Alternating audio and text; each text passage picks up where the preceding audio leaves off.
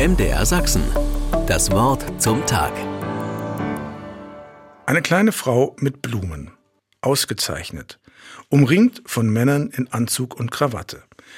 So stand Hertha Müller kürzlich auf der Bühne im Kulturforum Görlitzer Synagoge. Den Brückepreis der Europastadt hat sie soeben entgegengenommen. Seit 30 Jahren wird dieser Preis an Persönlichkeiten vergeben, die sich besonders verdient gemacht haben für Versöhnung, Frieden und Freiheit in Europa. Nicht ich bekomme diesen Preis, es sind nur meine Texte. So kommentierte Hertha Müller einst den Literaturnobelpreis. Den hat die Dichterin 2009 erhalten. Sie macht keine großen Worte. Knapp, klar, präzise sind ihre Sätze. Mit ihrer Sprache durchbricht sie Mauern. Bewegend ist ihre Dankesrede nach der Preisverleihung. Das heißt, eine Rede ist es gar nicht, eine kleine Lesung aus einem ihrer Bücher.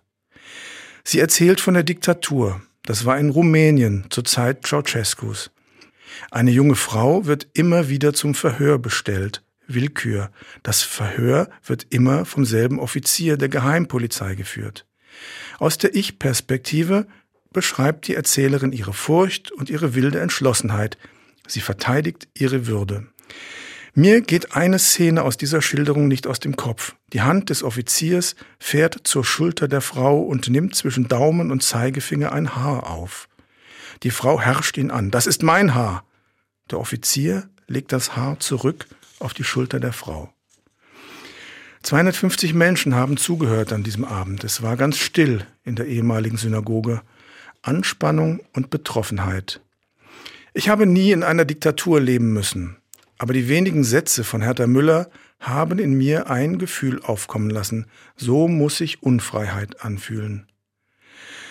Und ich muss an die Menschen in der Ukraine denken. Seit einem Jahr wehren sie sich gegen die Unterwerfung, gegen die Diktatur des großen Nachbarn.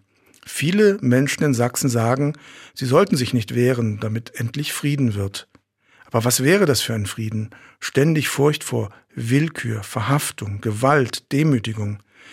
Ich fürchte, wenn wir diese Art von Frieden fordern, dann sagen wir vor allem, lass mir meinen Frieden, lass mich in Ruhe. Das kann nicht mein Credo als Christ sein. MDR Sachsen.